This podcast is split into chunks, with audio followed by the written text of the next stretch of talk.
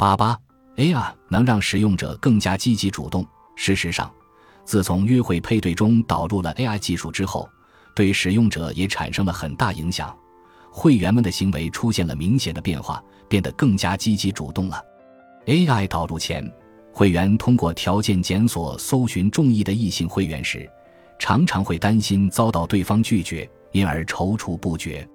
盐丸事务局长表示，这其中中年女性这一倾向尤其显著。通过经查大数据对配对成功的组合进行跟踪分析，我们发现，有女性会员主动向男性会员发出约会邀请。约会成功的概率有明显增加，所以说，假如女性更加积极主动一点的话，婚活就会更加顺利。不过，女性特别是就业冰河期的女性，好像总是处在被动的角色，往往是等着机会找上门来。事实上，从数据中也可以发现，利用 AI 自动配对服务的人和没有利用 AI 自动配对服务的人。其主动向对方发出邀约的积极程度有着明显差距。下图的图示分别显示了利用 AI 自动配对服务的人和没有利用 AI 自动配对服务的人总计向多少名异性发出过约会申请。没有利用 AI 自动配对服务的女性，平均每人曾向3.52名男性发出过约会邀约，而用了 AI 自动配对服务的女性。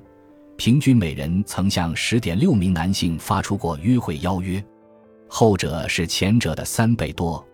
AI 自动配对服务令使用者更加积极主动的效果，在男性身上同样得到体现。男性的上述数据分别是十点一五人和三十六点零九人，后者足足是前者的三点五倍。关于导入 AI 技术，从而带来使用者的行为变化。盐丸事务局长在不排除原本在婚活过程中就比较积极主动的人更乐于使用 AI 系统的前提下，同时指出，AI 技术使得女性使用者变得较之前更加积极主动的这一假设应该还是成立的。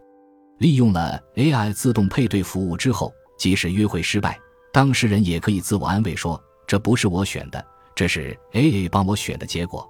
我并不是个遭人厌嫌的人呀。”这样就不容易产生又被人拒了的挫折感受。有了这样一个可以自我安慰的借口，我想可能就是使得他们积极性提高的原因之一吧。该中心开发的这个一对一约会事业系统，被称为爱媛线方式，现在已经推广普及至全国多个地方政府。截至二零一八年六月，茨城县、兵库县、高知县等地也已经开始提供 AI 的自动配对服务了。感谢您的收听，本集已经播讲完毕。喜欢请订阅专辑，关注主播主页，更多精彩内容等着你。